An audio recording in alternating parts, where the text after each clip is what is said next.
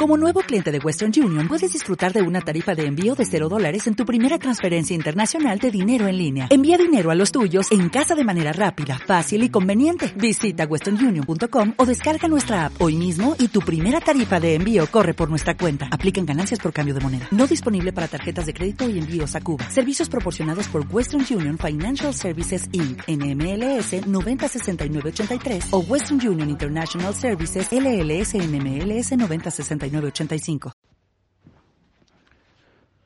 Hola a todos y bienvenidos a un episodio más de ProAthletic Podcast, el primer episodio de este 2021. Yo soy Roberto Focal y estoy muy emocionado de tener un comienzo junto a ustedes y ver cómo poco a poco seguimos creciendo. El día de hoy tenemos como invitado a Memo Cortés. Memo es fitness coach peleador profesional de MMA, CrossFit Coach nivel 2 y presidente de la Federación Mexicana de Fitness Funcional. En este episodio hablamos acerca de cómo trabajar diariamente por lo que quieres te ayudará a llegar de distintos modos a ese objetivo principal que pasa por tu mente. Este episodio es presentado por RunFit, RunFit es la marca de accesorios de entrenamiento que estarán revolucionando tu performance. Entra a www.runfit.mx y compra lo que necesites para tener un año de ensueño. También este episodio es presentado por Unbroken Magazine, el medio de comunicación con mayor impacto en CrossFit en Latinoamérica. Sin más, vayamos al episodio completo. Memo, ¿cómo estás? Muy buen día. Eh, por fin se nos hizo eh, estar contigo en una, en una plática que ya te había venido pidiendo con tiempo de anticipación, pero por una u otra cosa no se había dado. ¿Cómo estás? ¿Qué onda, mi Roberto? Un gustazo. Súper bien, la neta, aquí emocionado. ¿Desde cuándo teníamos pendiente esta plática?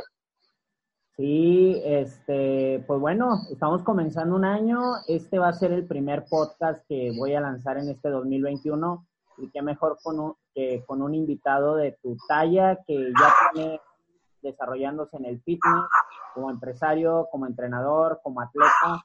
Y me gustaría que le platicaras a la gente quién es Memo Cortés, tanto profesionalmente, emocionalmente y mentalmente. Vale, mira, este, yo soy licenciado en Derecho por la Universidad de las Américas Puebla, tengo 34 años, este, soy, soy dueño de los gimnasios Five Club. Tengo más o menos dentro de los gimnasios un poquito más de nueve años, como nueve años y medio dedicándome con, mi propio gym, coachando como unos doce más o menos. Este, pues yo he, tomado, varios cursos y certificaciones en, en, cuanto al fitness. Soy coach level 2, tengo CrossFit Igual soy presidente de la Federación Mexicana de Fitness Funcional, también soy coach estatal de la, de la selección veracruzana de levantamiento de pesas. Eh, soy negra en taekwondo, cinta azul en, en mixto brasileño y soy pelador profesional de artes marciales mixtas. Entonces, pues ahí estamos. Este, la neta es que mi vida en el deporte pues ha sido algo larguita. Empecé a los 12 años con, con el taekwondo. Fui, fui atleta de alto rendimiento muchos años. Este, fui medallista nacional varias veces y tuve la oportunidad de, que me, de, estudiar becado en la Universidad de las Américas precisamente por el, por el taekwondo. A mí pasó bien curioso que fue al revés. Yo, yo entrenaba para, estudiaba para poder entrenar y no, no, no al revés. Entonces yo la neta es que mi carrera de, de, derecho fue más como un pretexto para, para poder seguir entrenando que, que al revés. Difícil poderse salir del deporte. Oye, a través de, esta misma experiencia de que te fue llamando el deporte, fue como enfocaste, pues bueno, tu carrera profesional que actualmente tienes, porque pues ya nos dijiste, estudiaste Derecho, pero ahorita te dedicas 100% al fitness. Háblame de cómo, de cómo diste seguimiento a este gusto por seguir entrenando tú y entrenando en esta ocasión o en este caso en el presente a diferentes personas. Pues mira, la verdad es que es una pasión que yo he tenido desde que estaba muy chico en la familia. Siempre ha sido, siempre ha sido pues, pues algo muy común para nosotros estar entrenando. Mi papá jugó fútbol americano en, en la UNAM, fue, fue tricampeón con Cóndores de, UNEFA. Entonces, el rollo del deporte y de, y de, estar activo siempre en la casa ha sido una obligación. Mi mamá no era muy deportista como tal, así de, de alguna disciplina, pero siempre era de estar en el gym. De hecho, yo con la, primera con la, que, con la que visitaba los gimnasios era con mi mamá. Me iba con ella, la acompañaba a entrenar, nos íbamos a correr en las mañanas. Entonces, en la neta, en la familia siempre ha sido como, como para nosotros algo muy importante. Entonces, pues al final de cuentas, una cosa lleva llevado a la otra. la, bronca es que ya sabes que, y más en, en tiempos pasados, los papás eran así de, ah, ¿cómo vas a vivir del, del, deporte? Te vas a morir de hambre, estudia algo que te deje. Entonces, en realidad, ya sabes que a veces por, por estar como en paz con los papás, toma uno a veces ciertas decisiones. Que quieren que... Dejaban por... Que quieren que primero termines por así decirlo, una carrera, algo que te dé un respaldo, podría decirse profesional o, económico, y después poderte dedicar a lo que en realidad traes dentro de tu pecho, ¿no? Sí, la verdad es que esa es una idea como muy añeja. ¿Cuánta gente no hay por ahí este, sin ser muy felices por no dedicarse a lo que aman? Y lo peor del caso es que, en, lo que a lo que se están dedicando el trabajo serio, ni siquiera tampoco es tan redituable económicamente como la gente llega a creer. Entonces, al final de cuentas, ni eres feliz, ni ganas dinero, y nada más estás insatisfecho. Hay una, hay una idea que últimamente he escuchado mucho en las personas que son emprendedoras sobre esta parte de, bueno, irte por lo que te gusta, pero eso que te gusta no quiere decir que no te va a dar trabajo, ¿no? Porque me imagino que tú también has escuchado la frase esta de que elijas algo que te gusta y no tendrás que trabajar por el resto de tu vida. Y, esto me, me, produce un tanto de conflicto porque, pues bueno, o sea, si elegimos lo que nos gusta y nos dedicamos a lo que nos gusta, pues eso nos obliga a trabajar el 100%, 200% aún más que a las personas que no les gusta su trabajo, pero ahí se confunde un tanto la idea porque aunque lo disfrutes, pues bueno, sí, sí trabajas, ¿no? Y, y, tú llevas años al frente de un gimnasio que ha pasado, me imagino, por diferentes rachas, rachas buenas, rachas malas, rachas muy malas, rachas muy buenas, y aún así te has mantenido fuerte en ese barco. ¿Qué opinas tú acerca de esto de si eliges algo ya no tendrás que trabajar por el resto de tu vida o trabajar al 100%? Yo te veo muy activo y te veo trabajando al 100% y esto no significa que no lo disfrutes. Pues mira, yo por ejemplo el mensaje este de, de, hacerlo con pasión, hacer lo que te gusta, lo escucho mucho, no sé si sigues a Gary Vee, por ejemplo, pero Gary Vee habla mucho justamente del rollo de, de seguir tu pasión y, y, y hacer cosas que, que, a ti te laten, pero al final de cuentas no deja de ser un trabajo, yo considero que por más que te guste tienes que estar comprometido con lo que estás haciendo, pero también a veces hay que tener cuidado y aprender a balancear las cosas. Yo, por ejemplo, a mí me cuesta mucho trabajo porque soy medio workaholic, entonces aprender a balancear un poquito el rollo de que si es mi pasión y demás está padre, pero a veces me cuesta trabajo dejar de trabajar, ¿sabes? Entonces, este, a veces ese rollo de, balancearlo con tu vida personal y, y, también tomar como que tus ratos de relax y podértela llevar un poquito más tranquilo a veces, pues es complicado. Yo en algún momento llegué a, llegué a administrar tres gimnasios a la vez, tenía yo tres sucursales, güey, y me quería volver loco, güey. No tenía tiempo para nada, güey. Como lo demás tenía en tres ciudades diferentes, estaba dando vueltas por todos lados y luego no tienes un equilibrio con tu vida personal. Yo, por ejemplo, me cuesta un chingo de trabajo controlar luego mi ansiedad y, y, el sueño, luego me cuesta un chorro de trabajo dormir. Entonces, pues es complicado, ¿no? A veces tanta pasión también no está tan padre como uno quisiera hacerlo ver. Es lo que pasa cuando no tienes como quien dice un horario y literal todo, toda idea lo ves como un campo de trabajo, ¿no? Ahora que te veo por ahí creando contenido tanto de entrenamiento como de consejos, tips y programación de, entrenamiento, eh, me imagino que estás dándole tú y, se te ocurre algo y dices, ah, me voy a grabar haciendo esto y lo voy a proyectar y luego se te ocurre algo mientras te estás bañando y te, lo digo porque a mí así se me ocurre a veces, o sea, me, eh, voy trotando y se me ocurre, me paro, lo anoto en mi celular, sigo trotando, pero ya quiero llegar a casa, acabar mi rutina de entrenamiento para eh, armar algo y, y, subirlo. Y luego no tienes horarios y empiezas a crear y crear y crear. Pero bueno, ahora me dices, tenía tres sucursales y, y, te ganaba la ansiedad, querías estar trabajando, etcétera. ¿Cómo haces ahora para tener un equilibrio? Te veo, te veo que proyectas otro tipo de, de, de mensaje en el que ahora estás muy metido, como ahorita lo mencioné, en la proyección de contenido de fitness. Siempre lo has hecho, pero últimamente como que ya lo tienes como, pues sí, como que encontraste esta forma de transmitirlo y se ve reflejado en tus, en tus redes.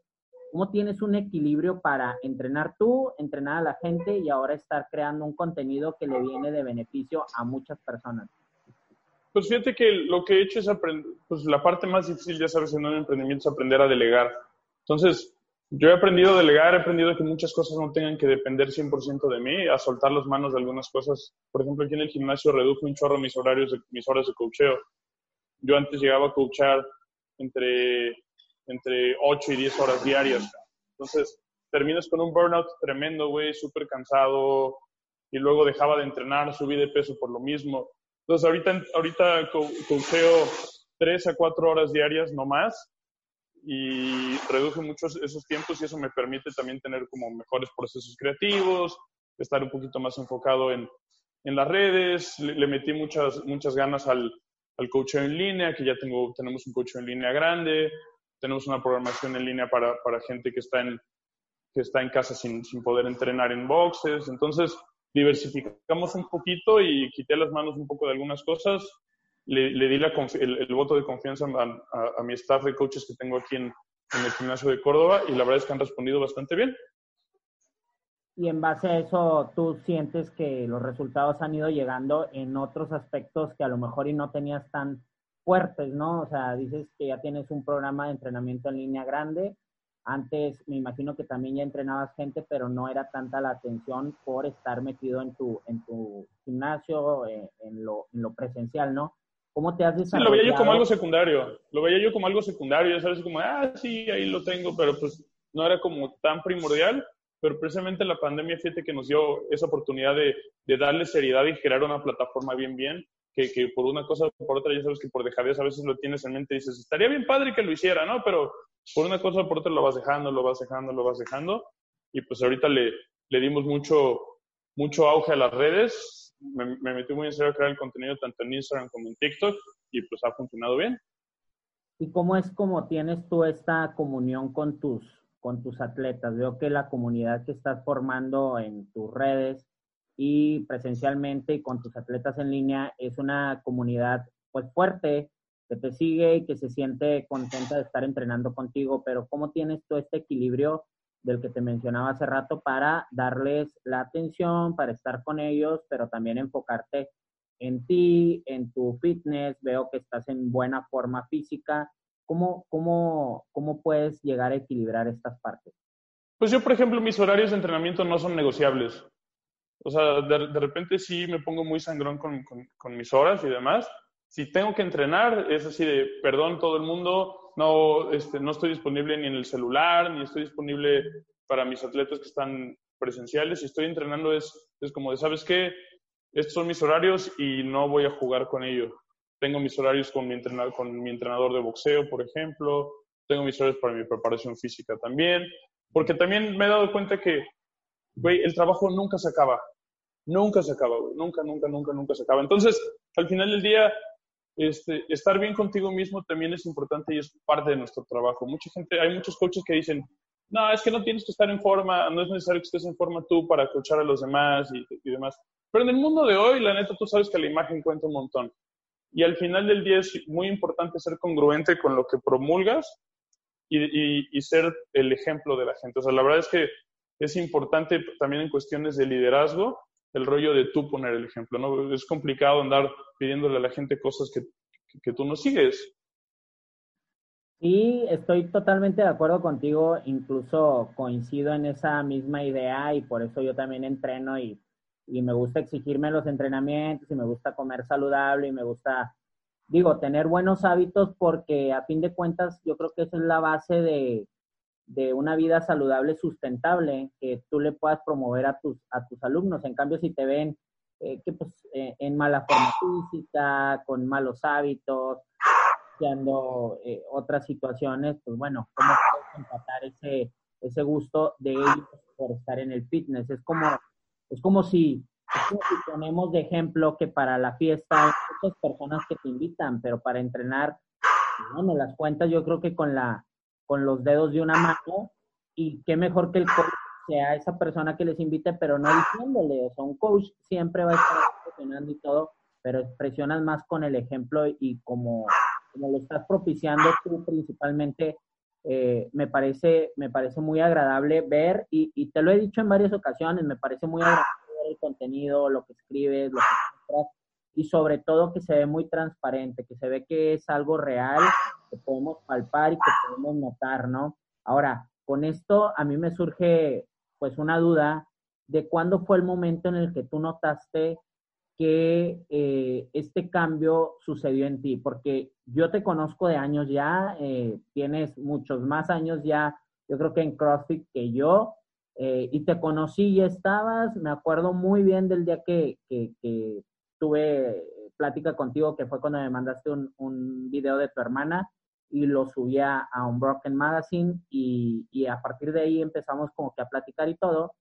Pero, o sea, sinceramente te lo digo, siento que la evolución ha sido constante de tu forma, pero siento que se debe más a la parte mental que a la deportiva y a la profesional, porque eso tú ya lo tienes desarrollado.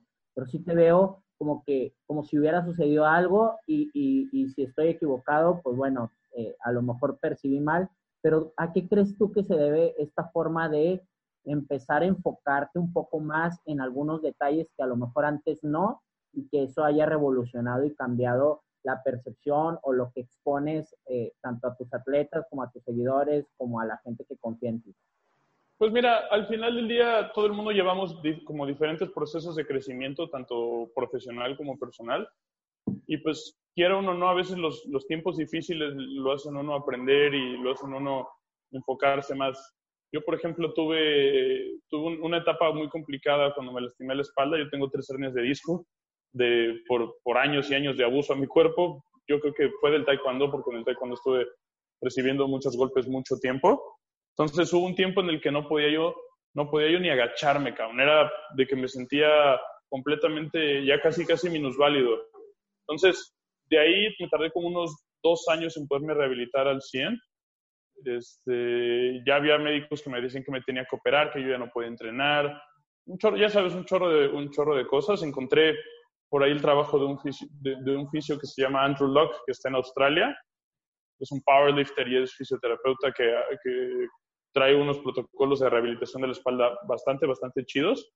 Lo vi una vez, vi una vez su trabajo en un artículo de Breaking Muscle encontré sus redes sociales, le escribí y el vato, la neta, súper buena onda, me contestó, me, explicó más o menos sus protocolos de rehabilitación, me guió y gracias a eso, la verdad, este, pues me pude rehabilitar. Después de eso, dos fisios aquí en, aquí en la zona, este, Jorge Paino y Ana Karel este, López, los, dos me ayudaron con, con, los últimos detallitos para, para quitarme el dolor completito. Y eso me hizo pues, valorar muchas cosas que yo no valoraba y de ahí en fuera, por ejemplo, yo hubo un tiempo en que en redes en general era como, como muy hater, ¿no? Criticaba mucho a la gente y tiraba mucho veneno y, y si la banda no pensaba como yo, era pues, pues muy agrio y me gustaba exponer a la gente, cosas así. De ahí tuve una experiencia ahí complicada aquí en Córdoba, este, que me hice de palabras con una chica y fue, y fue unas consecuencias ahí medio nefastas. Entonces, eso la verdad me hizo valorar y entender muchas cosas que estaba ahí como por el camino equivocado, que al final del día este, las cuestiones negativas en realidad no suman tanto, entonces en lugar, y en lugar de enfocarme en decirle a la gente cómo no hacer las cosas, mejor, o, sea, o, señalarle sus errores, mejor hablar yo de cómo se deben hacer las cosas bien, y ya que los demás se dediquen a lo suyo, entonces mejor yo hablar de de nuestro trabajo, de lo que nosotros estamos haciendo y de cómo se deberían hacer las cosas de acuerdo a nuestra perspectiva en lugar de estar hablando del trabajo de los demás. Y pues eso creo que nos ha funcionado bastante bien. Y, te digo, yo percibo, por, por, así decirlo, otra, otra energía o otro enfoque el que tienes ahora. Y yo creo que se debe justo a eso, a que, a que ahora estás exponiendo cómo se deben de hacer las cosas y lo estás poniendo con, con un ejemplo eh, vasto, ¿no? Ahora, sobre, sobre tu carrera como deportista, ya me hablaste a grandes rasgos de qué es lo que has hecho, pero ¿qué es lo que te encuentras haciendo ahorita eh, como deportista y como atleta? ¿Cómo es tu entrenamiento? ¿Qué es lo que te gusta hacer? ¿Cómo, cómo puedes rendir en ese, en ese espacio de tiempo? Eh, no, no, no me refiero a un alto rendimiento, simplemente rendir al 100, tener energía para eso, para escuchar, para programar, para hacer todo lo que haces en tu día. ¿Qué es lo que buscas cuando tú llegas al gimnasio a entrenar? ¿Cuánto tiempo entrenas? ¿Qué es lo que estás haciendo? Cuéntanos. Pues mira, yo he sido peleador toda la vida, la verdad es algo que, que me gusta mucho. Este, es algo que aprendí y que empecé con unas situaciones pues como todo el mundo ha pasado, ¿no? Pero a mí me tocó una situación muy fuerte de, bullying cuando era niño, muy, muy, muy cañona. Yo era de los, de los más chiquitos de mi salón, por ejemplo. Entonces tenía que estarme agarrando a golpes seguido. Este, sí, tuve ahí algunos casos de tortura psicológica fuertezona. Alguna vez llegué hasta contemplar el pinche suicidio del caster que te meten tan duro. Ya ves que a veces la gente puede ser muy incisiva y cuando no tienes los elementos para defenderte suele ser complicado. Entonces, yo me encontré, así llegué a las artes marciales, la neta, yo llegué como entre las broncas familiares y, todo lo demás, pues tenía muchas inseguridades, me sentía menos, cosas así.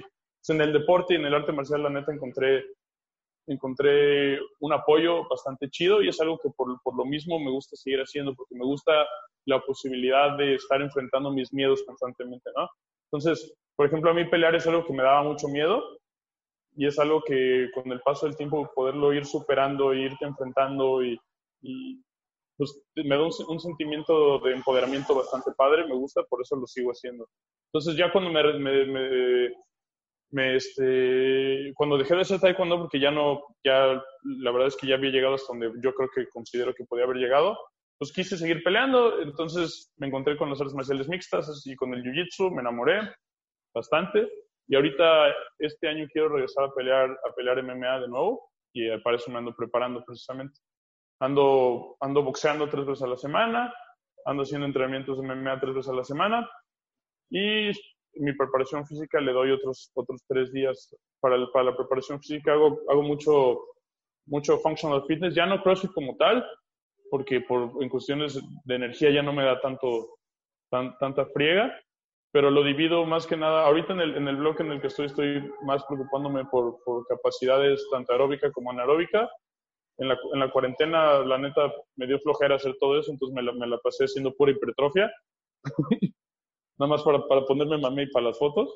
Pero ahorita como ya quiero pelear, entonces, ya yo creo que este año ya, ya va a haber más, más movimiento, entonces ando más ya preocupado por, por todos los detalles más específicos para poder pelear MMA de nuevo, que es bastante complicado prepararse para una pelea de esas. ¿Cómo es la, la preparación para la gente que nos está escuchando que no tiene idea, pero que ha visto peleas o, o tiene algún, algún parámetro? ¿Cómo es la preparación de un peleador, tanto física como mental, o qué debe tener antes de enfrentarse a una pelea? Pues mira, una buena base aeróbica es importante, pero el, pero el MMA es principalmente anaeróbico láctico. Entonces, si tu base aeróbica es, es, buena, pero también debes de tener unos buenos niveles de fuerza máxima y debes de tener principalmente mucha resistencia a la fuerza y mucha resistencia a la velocidad. Y necesitas tener, mentalmente necesitas tener mucha resistencia al dolor, porque es un, es un deporte que mentalmente es pesado también. Todo duele, todo cansa. Este, la cuestión de intimidación con la persona con la que vas a pelear también es dura. El, los sparrings de entrenamiento a veces son pesados, te duele todo. Hay días que te va bien y no hay bronca, hay días que te va muy mal y te golpean por todos lados, pero pues te tienes que estar sobreponiendo. Es una lucha pues diaria. La verdad es que es, todos los días tienes que estar peleando con, contra la otra persona, pero sobre todo contra, contra ti mismo, contra tus miedos, contra tus inseguridades, contra tu diálogo interno, que esa madre es luego es complicado. Ya ves que tu cabeza te dice cosas siempre que estás entrenando, hay veces que te dice, no, güey, ya no puedo, güey, hay veces que te dice, no, güey, sí, chingale un poquito más. Y se trata precisamente de eso, de estar en, tu diálogo interno todo el tiempo repasándote cosas chidas de, no, si puedes, sí, échale un poquito más, sal adelante, entrena aunque tengas flojera. Y, y parte de estos conceptos yo creo que quedan perfecto con, con pues bueno, con comenzar un año nuevo en donde todos nos planteamos propósitos a cumplir durante 12 meses. Ayer por ahí veía un post que, que subías tú sobre eh, la diferencia que debe tener un coach de un pues atleta o deportista normal al recibir nueva gente a un gimnasio en donde el coach, pues bueno, debe de invitar, debe de instruir, debe de guiar, debe de... Y a lo mejor el, el atleta que estuvo ahí todo el año, pues le parece un tanto nefasto no contar con el mismo espacio, que a lo mejor nada más es este mes, y empiezan por ahí a crearse un tanto de conflictos, ¿no? ¿Qué es lo que puedes decirle a la gente que va a estar escuchando este podcast y que tiene ahorita objetivos y que no sabe hasta cuándo los vaya a querer para que siga queriéndolos todos los días. Esto que me mencionas de tu mente te dice que pares y tu mente te dice que comas mal y también te dice que, vayas mejor con los amigos con los que te dicen que, para qué haces ejercicio, etcétera. ¿Qué le puedes tú aconsejar a alguien para que se mantenga firme y quiera cumplir sus objetivos? Porque a veces yo creo que estamos tan acostumbrados los que ya llevamos años en esto a ver que en enero regresa gente, ya sabemos que es buena época para los coaches, para los gimnasios, ya eso, eso ya lo sabemos. Pero, ¿qué tiene que hacerse entonces para que siga al resto de, de, todo, de todo un año? Pues mira, la gente se tiene que quitar de la cabeza muchas ideas que vemos en redes, por ejemplo, muchas cosas muy románticas de, acerca del entrenamiento, muchas, muchas cosas que a veces Instagram o las redes te hacen creer, muchas mentalidades del todo o nada, ¿no? Del creer que, que una persona que es fitness come bien todos los días y come pura lechuguita y se la pasa entrenando y no tiene vida personal. Mucha gente cree que de verdad ser fitness es eso. Yo, por ejemplo, por eso posteo mucho que de repente me salgo a comer o que me echo un corte o que me tomo unas cervezas con mis amigos, porque al final del día está padre, está padre llevar una vida pues estricta y disciplinada, pero también hay que entender que llevamos una vida normal. Al final del día, la mayor parte de la gente no pretende ser atletas de alto rendimiento. Yo cuando, cuando voy a pelear, por ejemplo, sí soy súper cuadrado de, de, no voy a salir, no me voy a tomar ni una cerveza, voy a estar súper a dieta, pero eso es porque tengo un objetivo como súper clavado, ¿no? Pero de ahí en fuera, también, también doy espacio para salir a comer con mis amigos. Por ejemplo, en el gimnasio hay rosca de reyes, que hubo este ahorita. O sea, no se trata de vivir en la privación, porque vivir en la privación a largo plazo no es posible, güey. Entonces, yo siempre le digo a la gente que vaya despacio y haga hábitos que puedan mantener por un, por un, por un buen rato. Y eso es mucho más importante. Es más importante seguir tu plan de entrenamiento y tu dieta al 70% todo el año que meterte un plan de entrenamiento y una dieta al 100% un solo mes y que lo termines dejando. Vas a tener mucho mejores resultados, aunque no lo cumplas al 100, porque de hecho ningún programa de entrenamiento, ninguna dieta se puede cumplir al 100, lo sabemos. Desde que lo programas tú sabes que que va a haber sesiones que se van a perder y que va a haber veces que vas a tropezar y eso está dentro, del, dentro de los cálculos. La gente a veces dice, no, ya si me equivoqué un día, ya voy a dejar todo a la shit. O ya si me comí una rebanada de pizza, me, la, me, atasco la pizza completa y ya dejo todo a la chingada. Entonces, tiene que, la gente tiene que quitarse de la cabeza la mentalidad esa de, de todo o nada. Es un ciclo muy vicioso como el de los alcohólicos, que tienen este, se ponen unas pedotas horribles y luego se sienten, se sienten mal y dejan de tomar un rato y otra vez regresan y otra vez dejan de tomar, cuando la realidad de las cosas es que deberías de tener una relación sana y poder tomar dos, tres cervezas sin, sin perderte y no pasa nada. Que la gente encuentre un poquito la mediación entre una cosa y otra. Y este en el aspecto de las personas que, que van a, a comenzar. Y en las personas que ya siguieron, que estuvieron en la, en la cuarentena entrenando en casa y que ahorita tienen objetivos nuevos, ¿qué, qué es lo que tú crees que tiene que haber, eh, no sé si en un cambio, pero sí en la parte de ser sustentables? ¿Qué crees que, se tiene, que tiene que tener más su enfoque? O sea, ¿en dónde deben de poner más foco? En la parte de la nutrición, en la parte de, del entrenamiento. Yo sé que es todo depende y depende del objetivo y depende de cada persona y de los tiempos. Pero ¿en qué crees tú que la gente debe poner más énfasis en este nuevo año que literal eh, estamos viviendo un día a la vez, ¿no? Aprendimos el año pasado muchas cosas, eh, nos pegó algo que no sabíamos que podía suceder. No sabemos qué nos vaya a deparar este, este 2021, pero eh, toda, toda esa gente que sigue motivada, que sigue en esta ola del fitness, ¿qué debe de recibir de consejo para comenzar un mejor año? Pues yo veo, yo veo en, en varias de las áreas, veo algunas cosas medio abandonadas.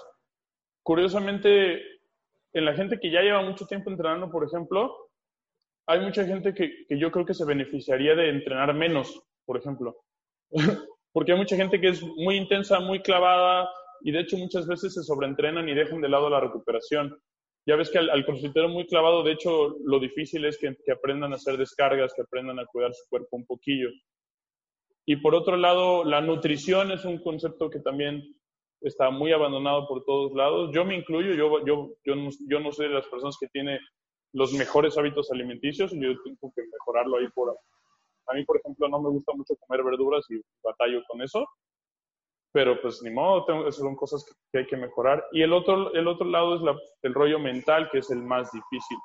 Estamos viviendo una situación complicada todos, una situación de mucha ansiedad, una situación en la que estás lejos de la gente que quieres porque no puedes tener tanto contacto como te gustaría, este, en, en, el que yo, yo platico con mucha gente y mucha gente está teniendo problemas para dormir, para conciliar el sueño, para estar tranquilos. Entonces, esas tres áreas yo creo que son, son áreas en las que se puede mejorar bastante. La verdad es que mucha gente a veces conseguiría mejores resultados entrenando un poquito menos y mejorando sus hábitos en general, o sea, el, rollo completo, en lugar de buscar todo el tiempo nada más lo que estás haciendo dentro del gimnasio.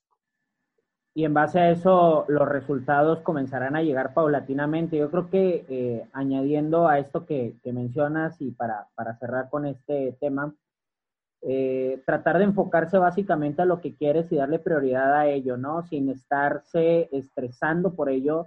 Y pues bueno, el mensaje que yo creo que hasta los atletas elite de todos los deportes tienen es disfrutando de, de lo que está sucediendo hoy y, y, y hacerlo por eso mismo recordar las bases y recordar de dónde fue, de dónde nació ese gusto por, pues por estar entrenando, ¿no? Ahora, eh, cambiando un poco drásticamente de tema y regresando a lo que me mencionabas en un principio, me llamó la atención lo que me dijiste sobre el proceso creativo. Hay muchas personas que están ahorita comenzando en diferentes ámbitos y este podcast se dirige básicamente al fitness, coaches, deportistas, etcétera. Eh, hay muchas personas que no saben por dónde comenzar a hacer contenido o a impartirlo. Y ayer o antier, creo que puse por ahí una cajita de preguntas en mi Instagram y me llamó la atención eso de que cómo distribuyo yo eh, las publicaciones que voy, a, que voy a hacer en mis redes. Y yo tengo, pues bueno, varias cuentas y lo hago de diferente forma en cada una de las cuentas. ¿Cómo es tu proceso creativo o cómo lo llevas a cabo desde un principio, podría decirse, hasta que el post o, o, el video está, está arriba y si te satisface por completo, si hay eh, por ahí un día que pasa, dos días y luego después dice, ay, no, no me gustó siempre o, o, ya pienso diferente o pude haberlo hecho mejor y que lo tumbes o algo por el estilo. ¿Qué es lo que tú buscas en, en este proceso creativo? Pues mira, yo, lo que, yo muchas veces lo que hago es que soy medio análogo, la verdad me gusta mucho escribir entonces agarro mi libreta y empiezo a escribir ideas. Empiezo a escribir ideas del contenido hacia dónde, me, hacia dónde, lo, quiero, hacia dónde lo quiero mover y a partir de ahí desarrollo. Ya de ahí, últimamente lo que prefiero es grabar mucho contenido, armarlo y de irlo distribuyendo poco a poco. Se me hace un poquito más sencillo que a veces, que a veces estar haciendo el contenido diario, porque a veces es como más, más pesado. A veces prefiero agarrarme y poner a, ponerme eh, una tarde a, a, planearlo todo y ya de ahí irlo moviendo. Entonces, igual también dependiendo de mis de las redes, en cada red manejo un poquito el contenido un poquito diferente. Por ejemplo, en TikTok lo, lo enfoco mucho al, a los principiantes, a, a, cuestiones muy básicas, ¿no? Este, porque la neta es que a veces, a veces uno cree que, que son cosas que ya la gente sabe ¿no? y, y se sorprendería uno de cuánta gente hay que no sabe cuestiones básicas. Y muchas veces ahí es donde tienes chance de, de ayudar a más personas. Entonces, a veces uno se quiere ir con ideas bien elevadas y con posts súper largos y con un chorro de terminología que la gente luego no va, ni va a terminar de entender, cuando en realidad cosas bien sencillas te pueden ayudar un montón. De ahí por eso, a mí por eso me gusta mucho, por ejemplo, usar los memes como herramienta o videos chistosos, porque con, es, a veces, curiosamente, es mucho más difícil este, ser elocuente y condensar ideas como muy complicadas en cosas pequeñas y chistosas. Es, una, es, es como, como la magia del asunto. Cuando alguien de verdad sabe de un tema, sabe, sabes condensar en poquitas cosas una idea como muy elevada.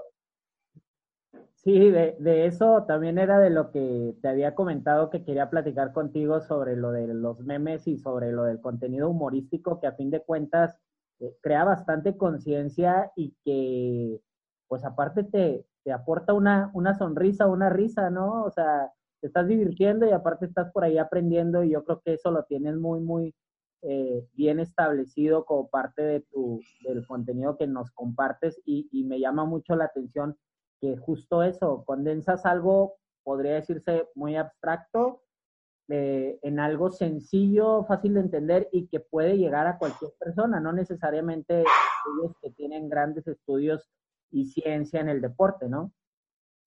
Precisamente la idea, la idea de, crear contenido y todo es para que, para que viralice, para que llegue a mucha gente y que haya interés. Ya sabemos que la gente, que la gente no lee, que es complicado, que, que, agarren ideas tan elevadas a veces. Entonces, está padre que, que, que postees y que armes este contenido para diferentes niveles. Pues yo lo que hago mucho es también, me pongo a ver como los memes de moda y la tendencia y los adapto a lo que a mí me gusta. Igual, por ejemplo, en TikTok hay una, hay una parte donde dice tendencias y es donde, donde hay como que los bailes de la plataforma o los temas que hay de moda y lo que yo puedo adaptar más o menos al rollo del fitness, pues lo hago. Entonces ahí, de ahí como que es como que el proceso creativo que a veces se, le ocurre a uno. Yo, yo había empezado mi cuenta de TikTok, yo creo, hace algunos meses y luego después se me reseteó el celular y, ya no la había descargado y ayer la volví a descargar. Voy a empezarle a meter por ahí. Pues lo mismo que subo en Instagram de los Reels, eh, en TikTok, pues igual y, y, a ver si, si luego me pasas unos tips ahí en corto para crecer como lo has estado haciendo tú. E, ese es otro de los temas que también... Eh, quería preguntarte, ¿qué es lo que te dejó la cuarentena en cuanto a estar literal en tu casa? Yo creo que es una de las preguntas que mucha gente podemos hacerla como reflexión y a la vez como eh, buscar dentro a ver qué fue lo que hice, si fue un año realmente eh, en cero o, o, qué fue lo que te aportó que ahorita vas a seguir teniendo como parte de tu vida permanente. Pues mira, yo lo, yo lo siento bien raro, cabrón. Yo siento que ese tiempo de la cuarentena en mi casa lo siento como un mal sueño, no sé, como, como que eh, cerré y abrí los ojos y pasó un chorro de tiempo. No sé, está bien raro, todos los días los sentía yo iguales. No sé si alguna vez viste una película de Navidad de un güey que, que repite su mismo día una y otra y otra y otra vez, que se duerme, se levanta y es otra vez el mismo día, se, se duerme, se levanta y es otra vez el mismo día y le vuelve a pasar. Así lo sentía yo, como muy repetitivo. Pero, pero aprendí un chorro de cosas. Yo te puedo, normalmente no me gusta tanto decir esto porque pues yo sé que hay mucha gente que ha estado viviendo las cosas complicadas, pero para mí en general fue un buen año, güey. Para mí en general el, el 2020, tanto económica como profesionalmente, me fue bien, güey. O sea, o sea, no me puedo quejar. Afortunadamente tengo a toda mi familia conmigo. Este, no tuve pérdidas, tuve chance de reequipar mi gimnasio, tomé algunas decisiones por ahí bien. Entonces, pues yo no me clavo en, en, pobrecito de mí y, en, qué difícil está. Digo, sí pasé situaciones complicadas, sí estar encerrado no está tan padre, pero pues, pues hay que seguir adelante, ni modo. ¿Y qué fue lo que aprendiste de, de en la parte de, pues bueno, en la parte profesional o en la parte personal que vas a seguir aplicando en tu vida, en tu vida diaria? Pues mira, la verdad me dio una buena lección de, de, de, estabilidad emocional, de inteligencia emocional, la neta, porque sí hubo un buen rato que me sentía de la chingada, que me sentía mal, desmotivado, sin ganas de hacer nada. Y al final del día, pues obligar, obligarme a volverme a parar, obligarme a hacer las cosas, pues estuvo, estuvo bastante bien, ni hablar. Yo de repente, antes de, antes de lo de la cuarentena, estaba medio cansado, traía yo como que un burnout, quería yo como que de esas como necesidades de, estar durmiendo, ¿no? Cuando de repente, ¡pum!, te quitan el jale y tienes un chorro de tiempo libre y ahora sí puedes dormir todo lo que quieras y te das cuenta de que tampoco es la solución, dices, güey, pues ¿qué quería, güey, no? esto, o sea, me pasó algo de lo que, de lo que quería y ahora tengo un chorro de tiempo libre y ahora no tengo nada que hacer. Y empiezas a valorar y dices, no, la neta es que sí me gusta mi trabajo, me gusta mucho estar en el gimnasio. Entonces, pues aprendes a valorar y disfrutar muchas cosas. Y yo sí me di cuenta de que mi familia es súper prioritaria.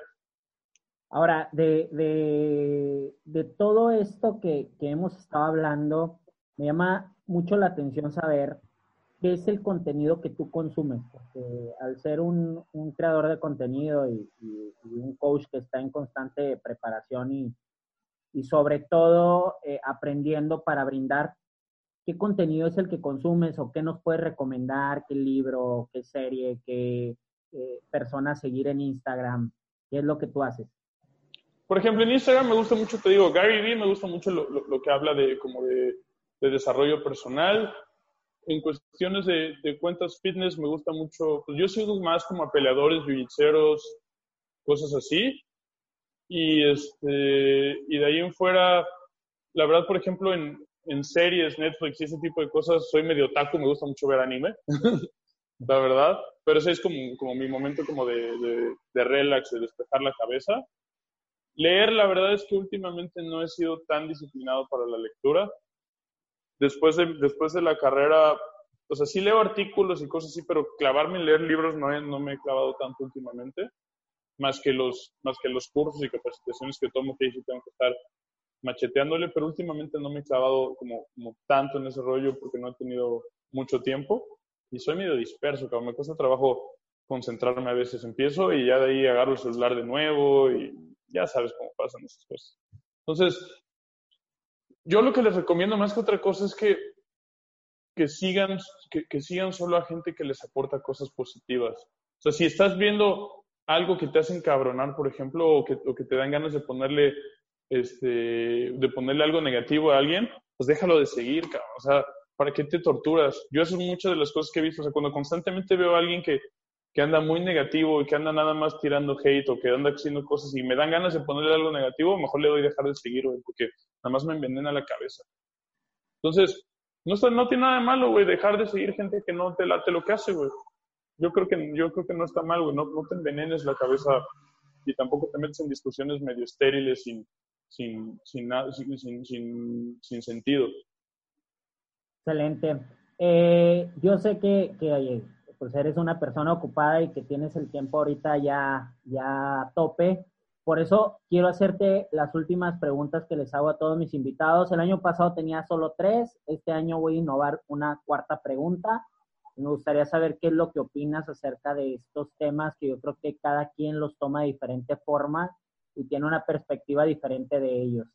Eh, la primera es, ¿qué opinas tú acerca del fracaso y si tienes alguna historia que puedas compartirnos donde te hayas levantado del fracaso y se haya convertido, a lo mejor no tanto en un logro, pero sí en algo que pudo haber seguido caminando.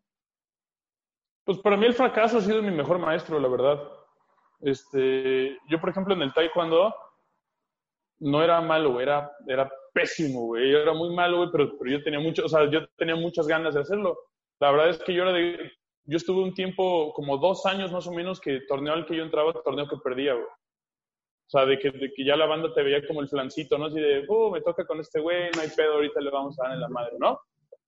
Y de repente este, me empecé a sobreponer y dos años perdiendo todo el tiempo y de repente empiezas a aprender y empiezas a ganar y a ganar y a ganar y a cambiar las cosas. Y hubo una situación una vez en un, en un, en un campamento de, de, alto rendimiento en, en, La Loma, en San Luis Potosí, en el centro de alto rendimiento de La Loma. Era, era un campamento de varias selecciones nacionales de Entonces era toda una semana de entrenar y combates y todo. Y el primer día de, de los combates me toca con el seleccionado nacional de Costa Rica. Empezando, me pega una patada en la cabeza y me noquea. Entonces, yo iba solo, sin entrenador, nada, y no perdí el conocimiento, pero sí me quedé tirado ahí como, como un minuto. Y pues fue un golpe como bien severo. Toda la, toda la semana estaba yo así como que con miedo de pelear, sintiéndome mal, solo, batallando, ¿no? Y al final del, del camp, el último día, había un, había un torneo, había un torneo ya oficial para que pelearan todos los que estaban ahí.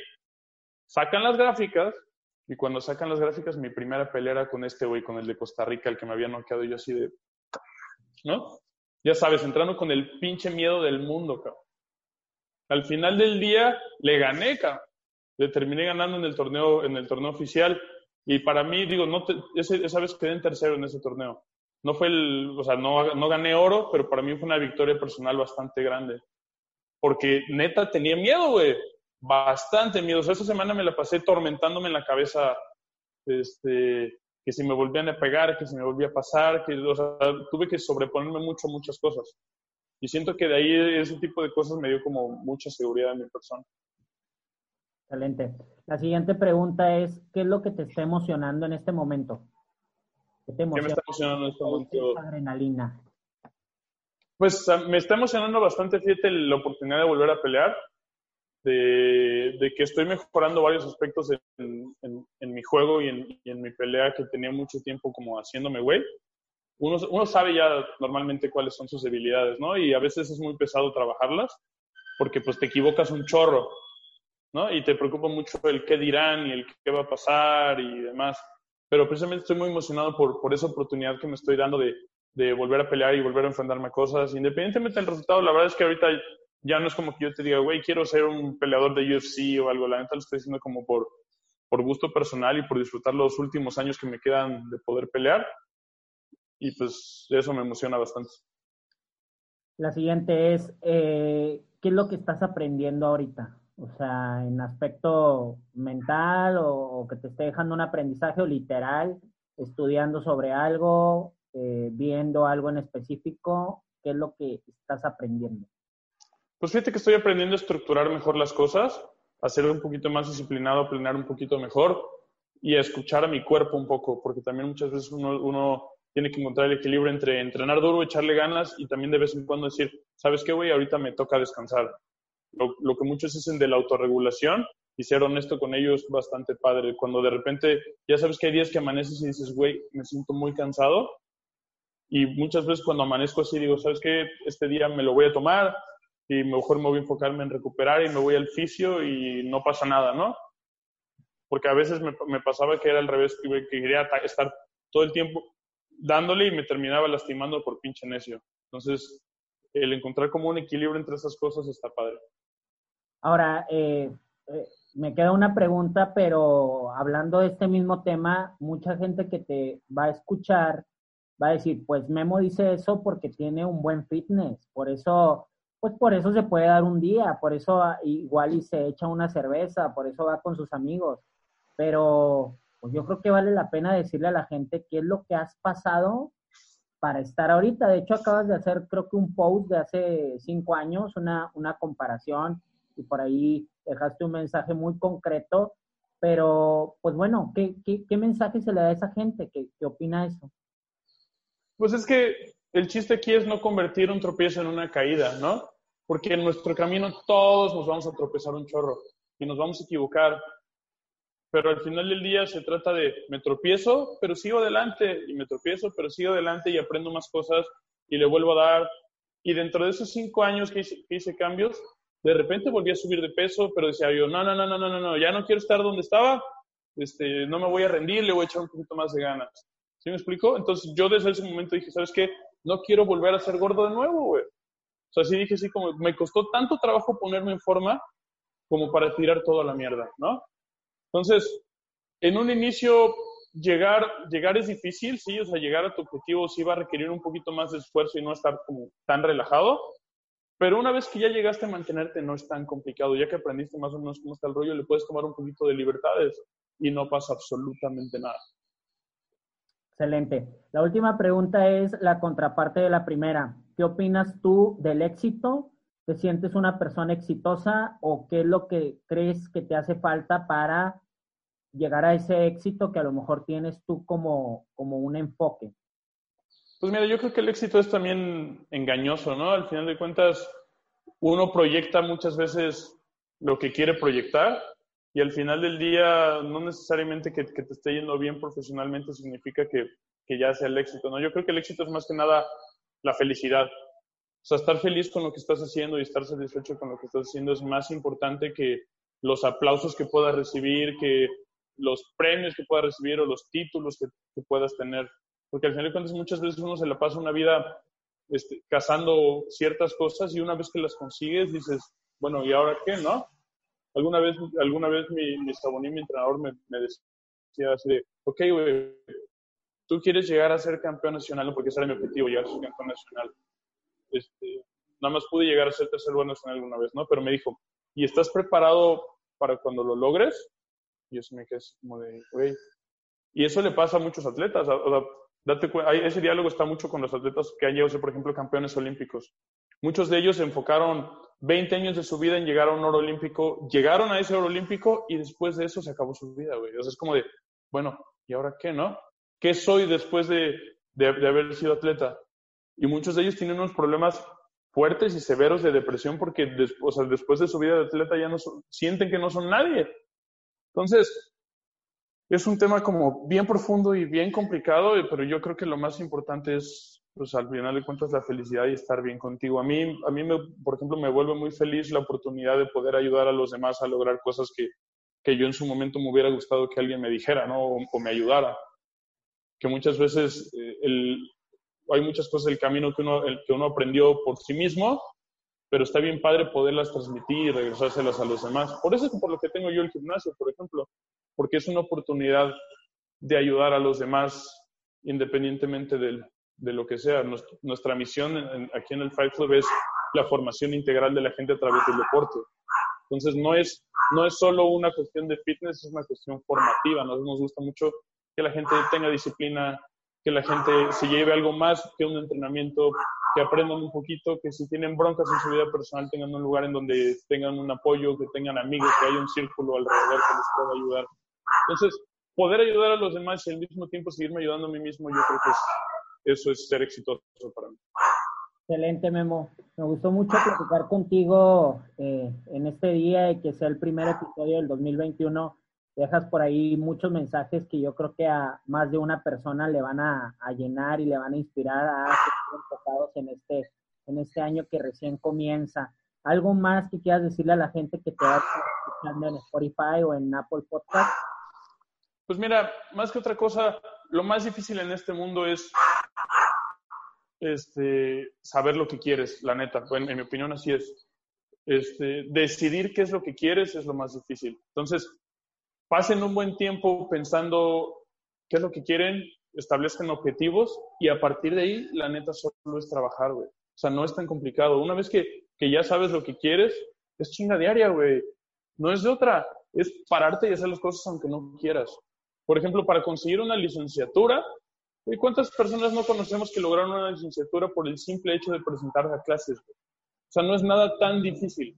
Al final de cuentas es nada más, preséntate, ve, haz las cosas aunque no, aunque no tengas ganas ese de hacerlas y con eso lo vas a lograr. Simple y sencillamente preséntate. Aunque, no te, aunque de repente no tengas ganas, pero el proceso más difícil es saber qué es lo que quieres. Y que no se claven en, en, en, querer ser el mejor todo el tiempo, porque al final de cuentas no todo el tiempo lo vamos a poder lograr. Estar feliz con, con lo que tengamos sin conformarse, ¿no? Pues hacer tu mejor esfuerzo, pero estar contento con ese mejor esfuerzo. Bien decía Gandhi que un esfuerzo total es una victoria completa. Oye, y pues saber que siempre va a haber alguien mejor y siempre, pero también siempre va a haber alguien peor que tú, ¿no? O sea, vivir con esa idea yo creo que te hace empezar a pensar en mejor que quién, peor que quién. Pues peor que el que fuiste hace un año o mejor que el que fuiste hace un año Hace poquito también escribí sobre eso en Unbroken Magazine y tuvo varias, eh, varias reacciones positivas de que, pues sí, o sea, a veces queremos compararnos nada más y dejamos de enfocarnos en quién fuimos, quién somos, quién queremos ser, ¿no? Eh, sí, un concepto en artes marciales así es, o sea, un concepto mucho del, respeto por tu rival es eso, que precisamente tu rival te da una oportunidad de automejora. Al final de cuentas, no, no tanto se trata de su superarlo a él, sino que él es un vehículo para superarte a ti mismo. Y eso está padre. Por eso lo, por eso lo respetas, porque te da la oportunidad precisamente de medirte con alguien y de ver cómo has avanzado, pero al final del día no solo lo estás venciendo él, la primera persona que estás venciendo es a ti, a tus miedos, tus inseguridades, tu cabeza. Perfecto, me encantó, me encantó. ¿Dónde pueden seguirte en redes, Memo? En Instagram y TikTok, arroba MemoFighter, Memo-Fighter FIGHTR, y en Facebook estoy como Memo Cortés. Excelente, Memo. Te agradezco mucho tu tiempo, tu espacio, tu conocimiento y espero seguir hablando contigo todo lo que todo lo que nos espera en este 2021 y por ahí eh, seguir aportando y seguir recibiendo de ti. Un gusto, hermano, también. La verdad es que es bien padre, este, precisamente esta comunidad que tenemos varios colegas de poder compartir ideas, compartir perspectivas. Creo que eso más nos, nos hace enriquecer mucho. Está bien padre que, que varios de los que nos dedicamos a esto ya cambiamos el, el chip de, de, que somos competencia y nos vamos a cerrar y nada más mis cosas, a precisamente tener un ambiente de colaboración, de ayuda mutua. Yo creo que ayuda y nos da mucho más a todos. Fíjate que, que ya para cerrar con eso que, que, mencionas, vale la pena resaltar que, bueno, pues a fin de cuentas lo que queremos es que la gente venga y entrene y que se mantenga cautiva entrenando. Entonces, pues hay que echarnos la mano entre todos porque pues los que entrenen contigo o los que entrenen conmigo, pues es gente que está cambiando su vida y que a fin de cuentas están impulsando a otras personas a también hacerlo.